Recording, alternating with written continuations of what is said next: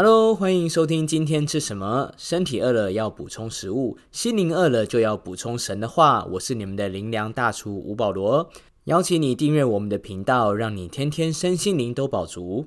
今天想跟大家分享的主题叫做不再害怕。这段时间因为疫情的缘故，每天看到不断上升的确诊数字，许多人都活在害怕之中。但是你知道吗？其实我们不只是怕疫情，我们人怕很多东西。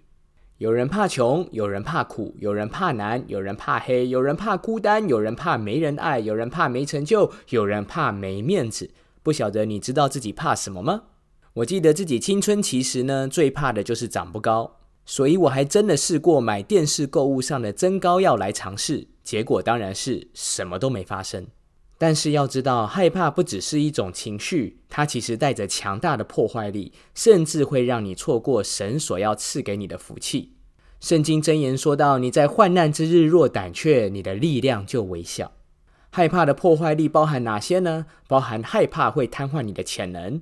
圣经里头说到，以色列人预备进入迦南地时，上帝把一大片牛奶与蜜之地都预备给了自己的百姓。要以色列人在这块土地上生养众多，建立国度。但是以色列人都已经站在入口处了，却老是想着那里的人都是巨人，自己是蚱蜢，会被那里的巨人吃掉，以至于就这样耽搁了四十年的时间，才得以得着神要给他们的福气。你若整天想着自己的对手是巨人，自己是蚱蜢，你是绝对不可能成功的。但是为什么会有这种想法呢？因为害怕。害怕瘫痪了你的潜能，原本你该得到可以正常发挥的，却因着害怕失去了宝贵的机会。害怕也会破坏你的关系，因为害怕在关系里头就会产生不信任。今天多少的夫妻、家庭、朋友、事业，甚至是国与国之间，都因为不信任的关系，最后结果叫做两败俱伤，悔不当初。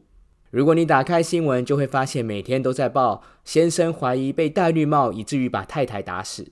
学生害怕同学取代他的位置而集体霸凌，事业伙伴因为彼此的不信任告上法庭，公司决裂。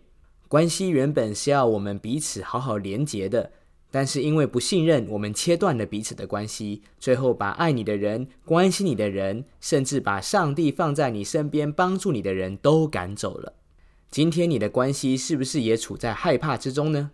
因为害怕而不敢信任那些真正爱你的人。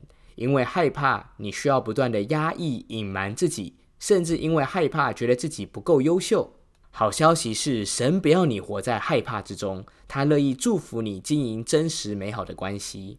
最后，害怕还会降低我们的成就。在新一本圣经约伯书三章说到：“我所害怕的事一一出现，我所恐惧的事偏偏临到。”你有没有发现，生命中常常有一种奇特的现象？你越害怕的事，好像越喜欢找上你。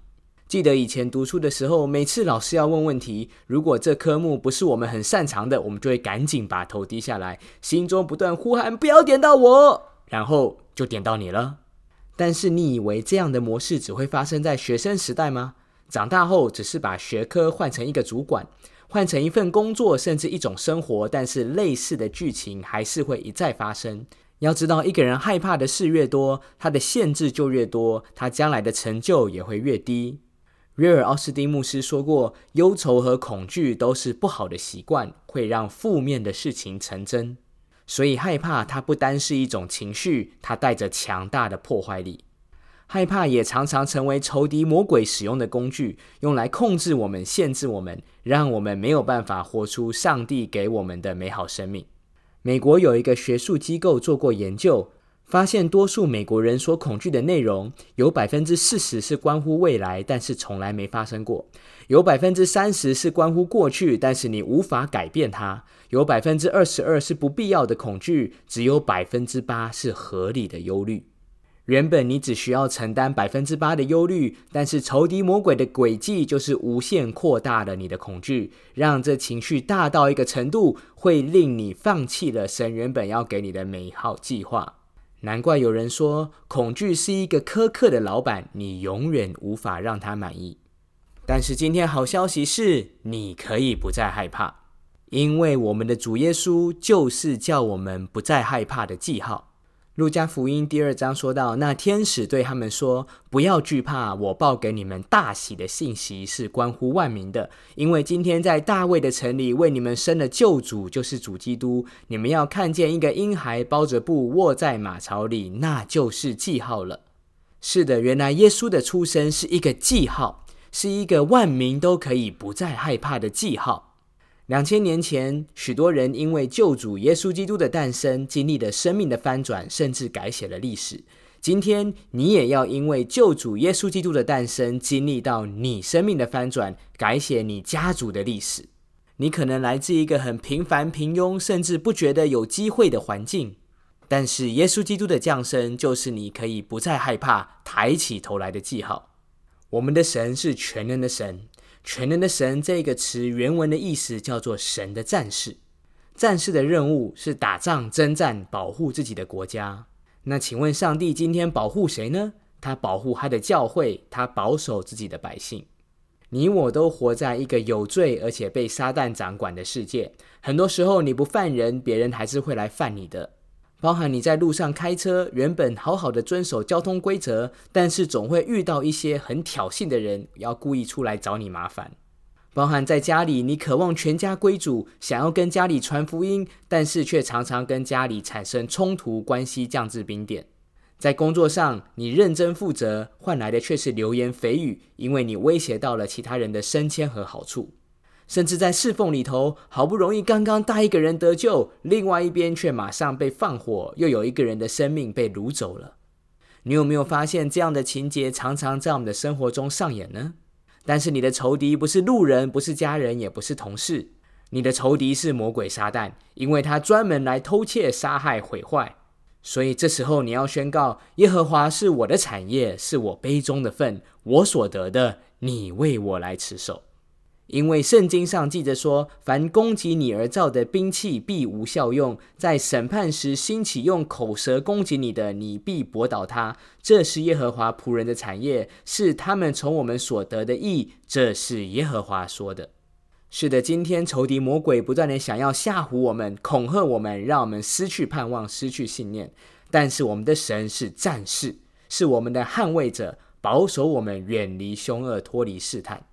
邀请你今天一起领受这份祝福，因为信靠耶稣就是生命能够远离恐惧的开始。圣经里头有一个人物叫做沙该，他因为害怕别人瞧不起他，自己没有成就，所以死抓着钱不放。他的工作是个税吏长，所以他最会的就是从百姓身上收刮钱财。